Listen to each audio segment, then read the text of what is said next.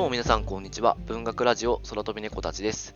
この番組はいろんな人に読んでもらいたい、いろんな人と語りたい文学作品を紹介しようをコンセプトに、文学と猫が好きな2人がゆるくトークするラジオ番組です。お相手は私小説が好きの会の大地と、筋を巡るカフェの三重の2人でお送りします。文学のプロではない2人ですが、東京と京都をつないで、お互いに好きな作品をそれぞれの視点で紹介していく番組です。お互いの紹介に関しては第0回で話しているので、そちらをお聞きください。今回はですね、休憩会ってことで作品紹介がない回になっております。一応、何回かに1回こういう回を入れようっていうことになってるんですけど、キオスク、ザ・ロードと菅敦子さんのミラの霧の風景があって、で、実はさっき収録したワールドエンドか。どうどうでした？この3つ。はい。あ、そうですね。いや、あのこの3つとも僕が推薦したんそうですね。あ、そうそうそうだ。ワールドエンドはちょっと今、まだ何の収あの、撮ったばっかりで、なんで、この3つの話はちょっとあれなんですけど、そうですね。すねこれは、三重さんセレクションの3作品でしたね。そうなんですよ。あの僕が本当個人的に好きな作家たちを、まあ、紹介できたのですごい楽しかったんです。ちょうどキオスクはあの映画化が、うんねえー7月に公開されたんで、まあ、映画も見れたし、うん本も紹介できたし。そうですね。あの、映画収録した時は私しか映画見てなかったから、そうそうそう。もう三重さん、その後見られたんですよね。うんそうです。その後見てきました、映画を。はい、いや、ちょっと その、あの時、映画の話どこまでしようかなって迷ったのをよく覚えて映画も見るとより原作のイメージがうんうん、うん。膨らんでくるんで、やっぱいいなと思いましたね、映画。イケメンでしたでしょ。いや主人公のフランツめっちゃかっこいいでかっすよ、ね。こよかったですよね。ザ・ロードが結構反響が良さそうでしたね。そううんですね。聞いてくれてる人の、今まで一番なんか、なんていうんですか、反応があったのザ・ロードですよね。まあ、ね聞いてくれてる人が増えてきてるっていうのもあるんですけど。あの意外とあのみんな気になっていた作品だったのかもしれないっていうのをうんかもしれないなと思ったり思いまし。た。個人的にあのコーマック・マッカーシーという作家がすごい好きで、うんうんうんこのザ・ロードの作者なんですけども、ザ・ロードもすごいいい小説なんですけども、他にもすごいもう名作をもう何何個も出してるんで、ちょっとザ・ロードが入門書としてはおすすめなんですけど、まあ、その次の本っていうのもね、ぜひ読んでもらえると嬉しいですね。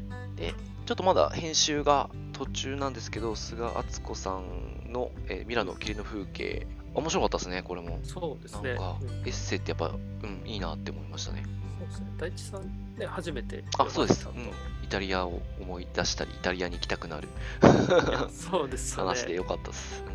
いや、なんか本当に、菅敦子さんの本読むと、やっぱりなんか、ここではないどこか違うところうん。うにん行きたくなるっていうね、そうですねなんかそんなのありますよね。今、大体聞いてくれてる人が多分50人は確実にいる感じになってますね。私たちのこのラジオ。だからそのアンカーっていうシステムを使って配信してるんですけど、アンカーに出るんですよね。あの、何人今、リスナーがいますみたいな。うん出るんですけど、それはなんか平均値っぽくて、それは、ちょっとあの、3体聞いてくれてる人がやたら多くて、それがすごい底上げしちゃってるんで、ちょっとその数字が今70とか、えっ、と、70ぐらい出るの、出てるのかな ?70 ちょっと出てるんですけど、多分70ぜ、70確実に聞いてくれる人はいないだろうなと思ってるんですけど、多分50はいるかなっていう。50は硬そうな。そうですねそうですね。確かに安定して、ね、比較的出してすぐ50はうん。うん超えてくるような。そうですね。1週間で再生回数50はいくようになってきましたね。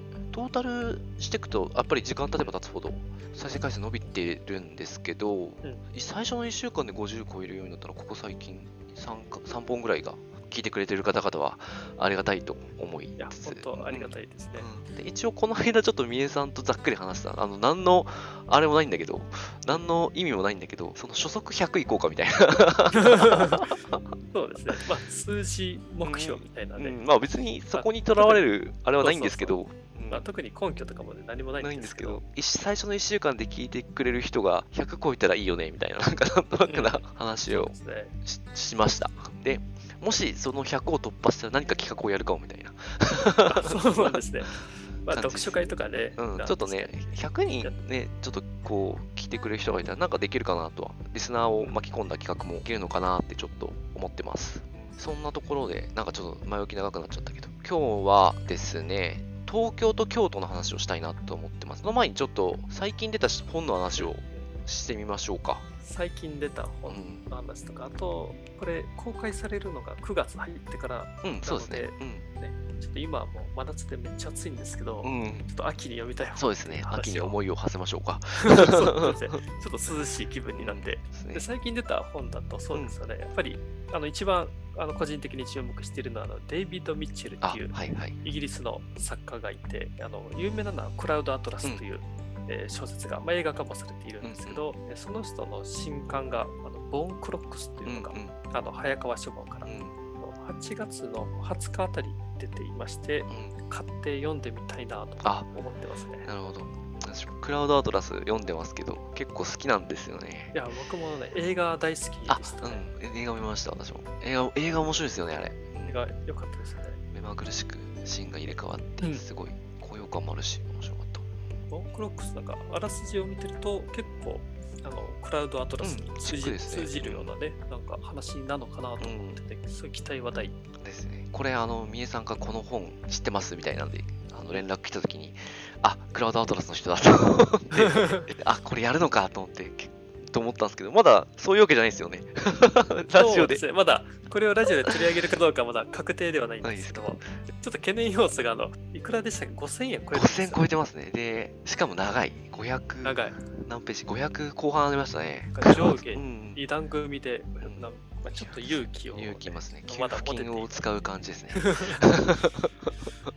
まあでも気になりますね。あの、あらすじ読んでだいぶ気になりました。もう一冊あの、はい注目している本がありまして、ローラン・ビネという、はい。HHHH っていうああのああ、あの人なんだ。はいはいはいそう。ですあの、まあ、フランスのうんうん作家、まあ、歴史作家でもあるんですけどもあその人が、えー、と数年前に出したんですかね、うんうんうん HHH あのあれ結構プラハねですよね。うんそうですそれがすごいもう感動良くて感動してああ、やっぱいいんだ。ええで僕の中ではすごいもう名作として残っていてでその人の新刊が 9, 9月の下旬にはいはい。「言語の7番目の機能」という本が出版されるのでちょっと注目をうん。なるほど。いや、ちょっと気になるな、これ。話題になりそうですね。そうですねまあ、うんデイビッド・ミッチェルはすでにちょっと、あうの、私もツイッター上で見たりとかしてて、ああ、話題になってんなと思ってましたけど、うんうん。まあちょっと知の本もね読むの大変そうなんで。うん。ちょっとすぐ読むのかどうかはね、うん、ちそうですかね。わかんないですけどね。まあまあ、秋なんで、なんか秋に読みたい本とか、ちょっと話しますか。うん。ね、大地さんなんかありますか？私、そうっすね。秋の夜長の読書っていうわけではないんですけど、なんとなく終わりに向かっていく感じの本が多分、個人的には絶対ハマる時期にな差し掛かると思ってるんで、フリオ・ヤマサーレスの黄色い雨とかは、うん多分読みたいっていうか、まあこれもラジオで取り扱うの決まってるんですけど、間違いなく読み返すだろうなと思ってますね。いつも毎年思うんですけど、この時期結構長い本読んでますね。あ、そうなんですね。大体やっぱり秋は秋ってなんかちょうどあの行事的にもちょっとイベント多いけど年末ほどなんか夜時間が取られるわけじゃないからみえさんなんかありますか？秋僕ね、あの、読んでみたい本が、アリー・スミスのあうん。秋という、身長クレストのやつだ。うん。そうです。あの、それが今年の3月に出版された本で、えっ、と、気にはなっていたんですけど、まだ読んでいなかったので、まあタイミング的にはもう秋、うん。読もうかなと思ってますね。なんとなくですけど評判いい印象があります。そう、そうですね。うん。あの、なんか、評判見てると、すごい名作なのかなと。うん。やっぱちょっと読書の秋に差し掛かるのでやっぱ本を読みたい本が増えるだけで なんか怖いんですけどね。うん。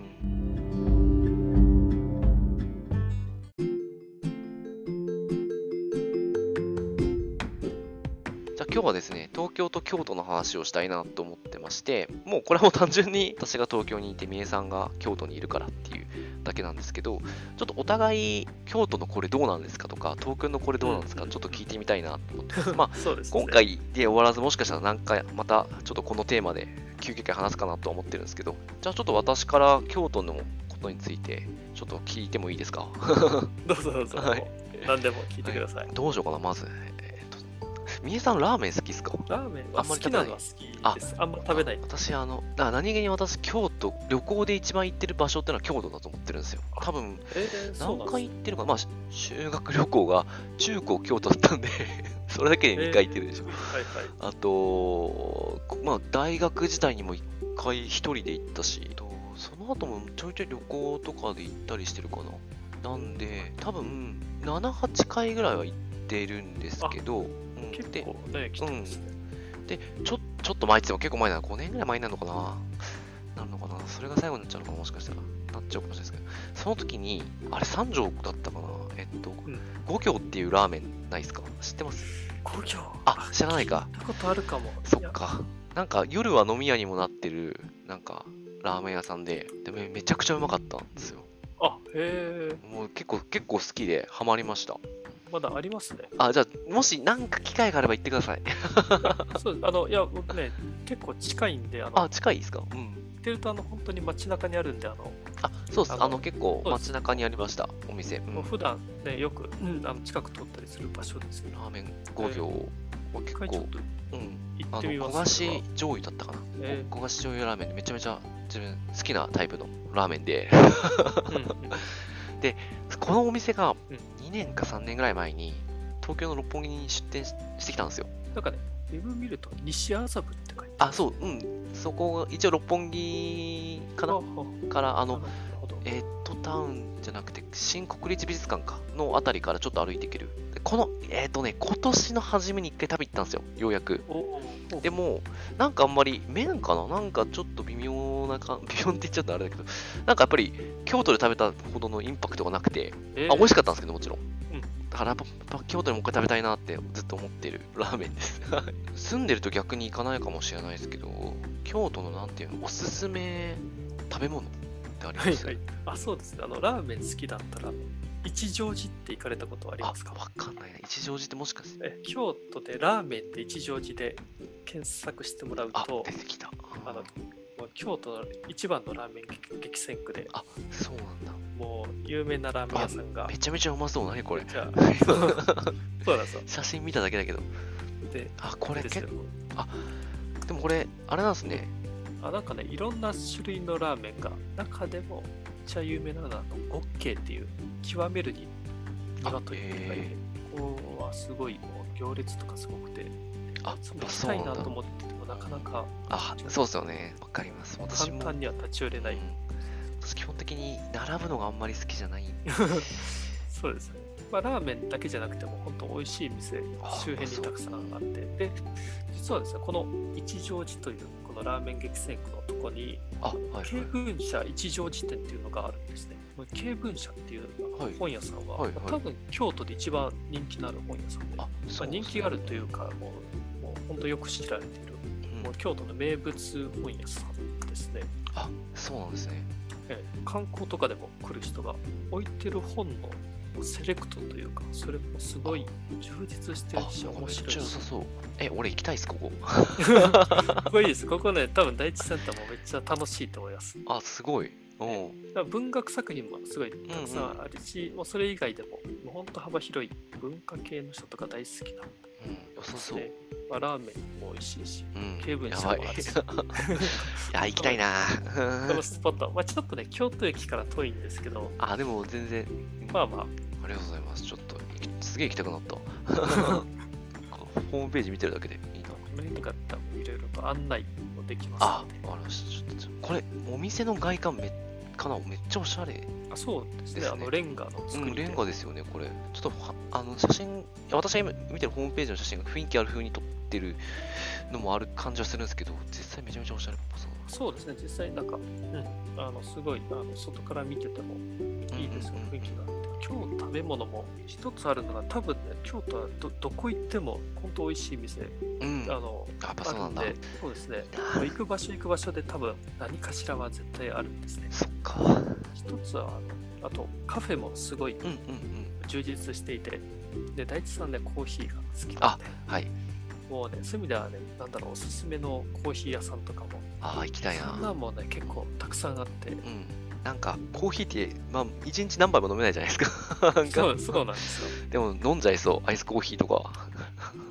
そうですたくさんね、うんまず最初に、もう本当にもうこれは完全に主観なんですけど、おすすめしたいのが、はい。あの京都駅に着いたら、京都駅から歩いて5分ぐらいのすぐ近くに、はい。クラス京都カフェがあるんですね。クラスはあれですか？アルファベット。あアルファベットなんだそうですあまあ暮らしていくのクラスじゃないですね。ここは僕が一番好きなあ、これか、出てきた。うわ、なんか、めちゃめちゃ 本格的な、めっあ、そうです、うんめっちゃ本格的で。いちゃうまそうっすね、これ。や、ここ、あの、焙豆煎とかも、うんそう、焙煎もあの自社でもやってますし、あの本当に世界中から豆を仕入れたりも。これはいいな。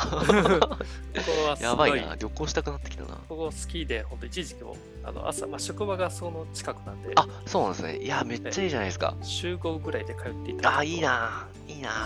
僕も今あのカフェやってるんですけど、うんうんうんあ。の豆とかはここのクラスの豆を使ってなるほど、ここから。コーヒーっていいっすね。やっぱりそのどっか旅行とかした時になんかそのいいカフェとか行けるとねなんかすごいほんとやっぱ安心感ありますよねあありますね。うん、わかります。結構、あの、その場その場のコーヒーショップ入っちゃう。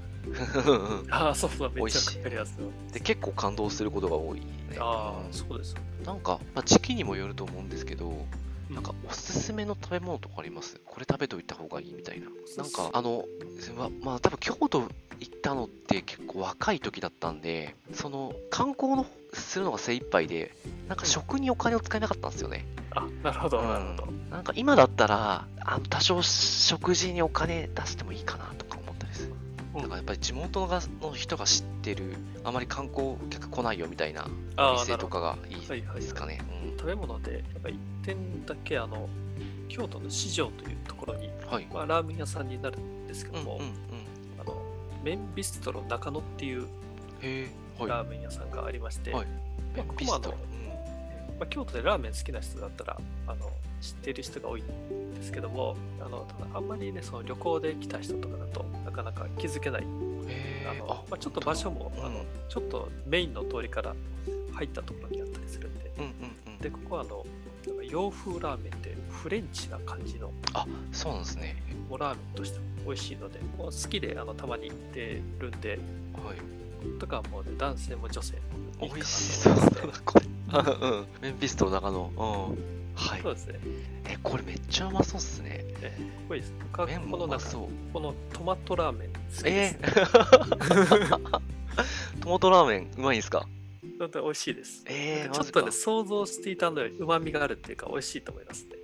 そのトマトラーメン、うまみが。うん。なるほど。トマトラーメンか。すげえ行きたくなってきたな。なんかね、季節によってはなんだろう、キノコのポタージュのラーメンとか。へえいや、気になるな。これ、ここ、超気になるな。ゲームもうなんか今、昼前だからかもしれないですけど、めっちゃ腹減ってきました。やばい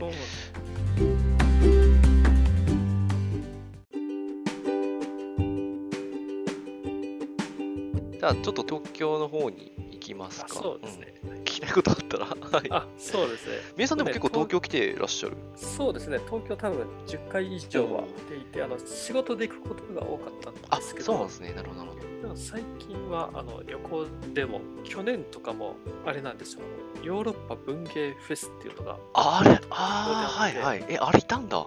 あれ、は行きました。私、あれね、行ってないですけど、友達行ってましたね。あれですよね、なんか。結構マニアックですよね。うん。うん。去年の11月ですけど、えー3日間開催されたんですうんうんね。うんうん。そのうちの2日間行っていて、え、なん何が良かったとかあります、その中で。えー全部良かったあんですか？ね僕そうですね、あでも一番良かったのは、田和田陽子さんをあ、うんうん初めて見ることができて、でそのトークも聞けたんで、もううんうんそれだけでもうかなり満足しました。田和田陽子さんは、あれか、イタリア？イタリアの、じゃあ、デイ2にいたわけですね。そうです。で、2が、そうですね、えっ、と、イタリア文化会館？うん。そうです。イタリア文化会館にあ、九段下なんだ。なるほど。出ました。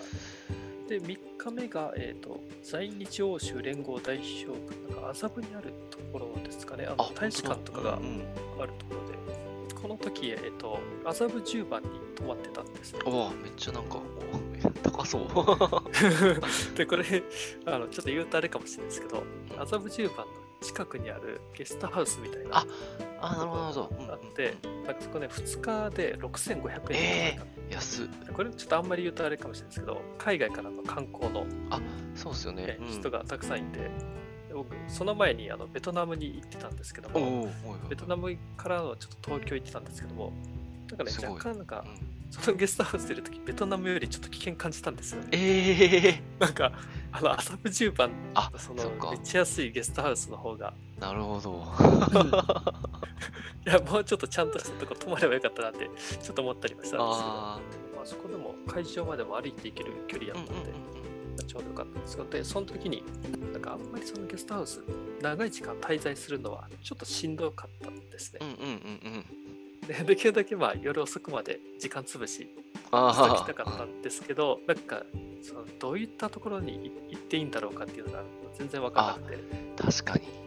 難しいかもしれないですね。結局そうなんですよ。でうんで結局なんかその近くのファミレスとかで、まあ、深夜まで本読んだりして時間あーなるほど潰ししててだから朝は普通にスタバに行ってうんうん。時間潰ししたりとかしてたんでなんかその東京で、まあ、これもちょっとおすすめスポットといいますあか、はいはいはい。なんかあんまり知られてないけどもなんか時間潰しするのにいいですよとあかなんかそういう場所をもしあ時れば間つぶし。夜遅く、夜遅くなければ、まあ、個人的には本が好きな人だったら、うんあの渋谷に森の図書室っていうのがあるんですね。ああはい、まあ、結構有名なのかもしかして聞いたことあるかもしれないですけど、そこが、まあもう本がもうすごいあって、構で、まあカフェっぽく、カフェっていうか、まあ、食事とか、お酒、お酒でも飲めたりするんですでですけど、でもそんなに11時ぐらいまでしかやってない、10時か11時ぐらいまでしかやってないと思うんですけど、すごいですね渋谷の駅のあと、えっとね結構、結構歩くます。結構歩きます。渋谷の隣に深センっていう駅があるんですけど、うんまあ、あっちの方ではあるんで、ちょっと、あの、思ったよりは歩くかもしれないですね。でもいいとこです。あ、いいですよ。この辺は、あの、ちょっといろいろ歩いたりしたことあったんですけど、知らなかったです。で、えっと、それもコーヒー話になっちゃいますけど、その森の図書室の向かい側ぐらいに、あ、名前なんだっけな、コーヒースタンドがあるんですよ。そこのコーヒーも美味しかったりするんで、あ、ここですね。アバウトライフコーヒービルワーズっていう、なんか、ちょっと言いにくい、あれですけど、ところがあって、そこのコーヒーはもう、あの、席がほとんどないんで、もうテイクアウトみたいな感じ。でも、ちょっとその、夏、まあ、気候が良ければ、なんだろう、ベンチ席みたいなとこあるんで、まあ、そこでちょっとますね。結構美味しいです。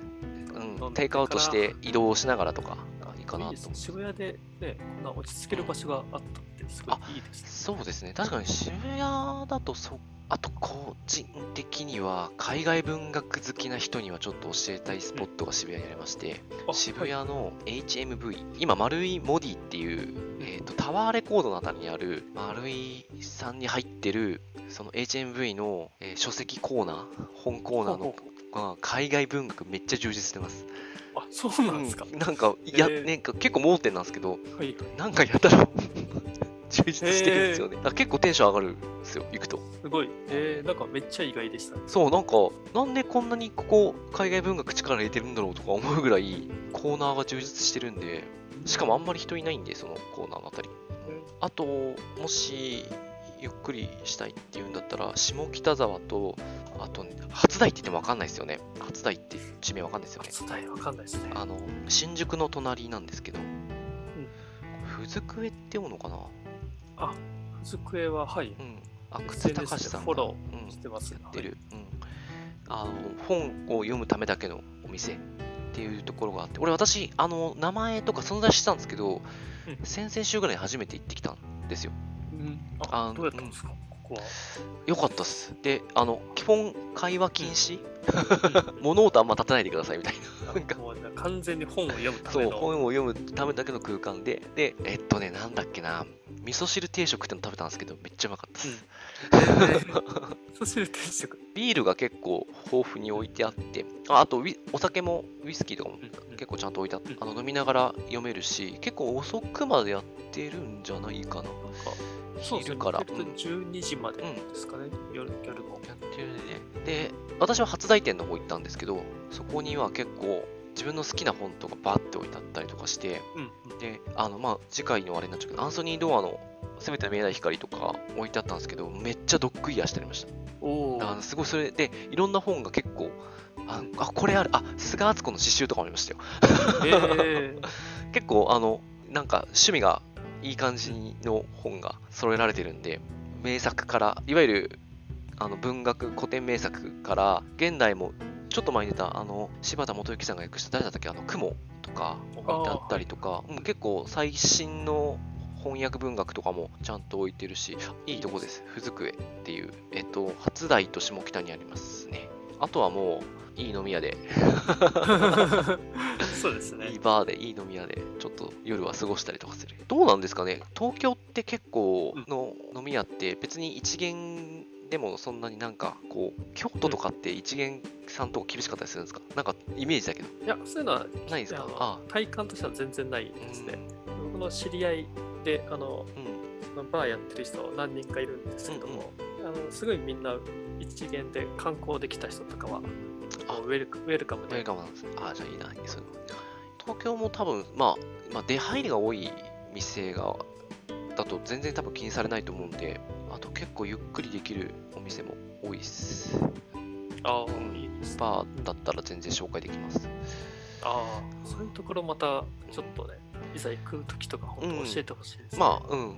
しまあ、まあ、なんならその時一緒に飲みましょう。そうですよね。本当。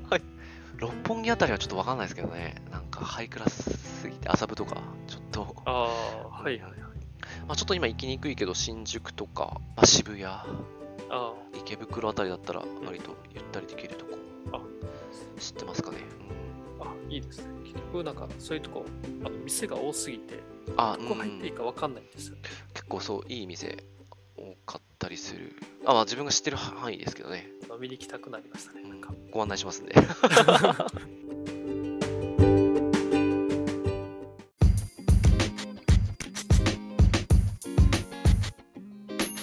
じゃあまたちょっといろいろ、そうですね、東京と京都、また多分まあ確、かにこれ、これ多分無限にシリーズができる。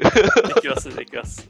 ダメだな。なんか旅行に行きたくなるし、食べに行きたくなっちゃいますね。こういう話をすると。そうですね。なんか行くところがどんどん増えちゃいますね。うんやっぱりもう本と一緒で知れば知るほど読みたくなる、体験したくなるですね、やっぱり。じゃあ今日はこんなところでちょっと,、えー、と次回告に行きましょうか。はい。じゃあ、と次回ですね、アンソニー童話のすべての見えない光を取り上げたいと思っています。で、実はこれ、この前のワールドエンドからちょっと私の第一のターンが続いてるんですけど、このすべての見えない光は、この3年が世の中では自分の中でベストですね。でも名作です、名作ですよね。めちゃめちゃ、まあちょっと長い話なんですけど、ボロボロに泣いたし、3回ぐらいもう読んでるかな。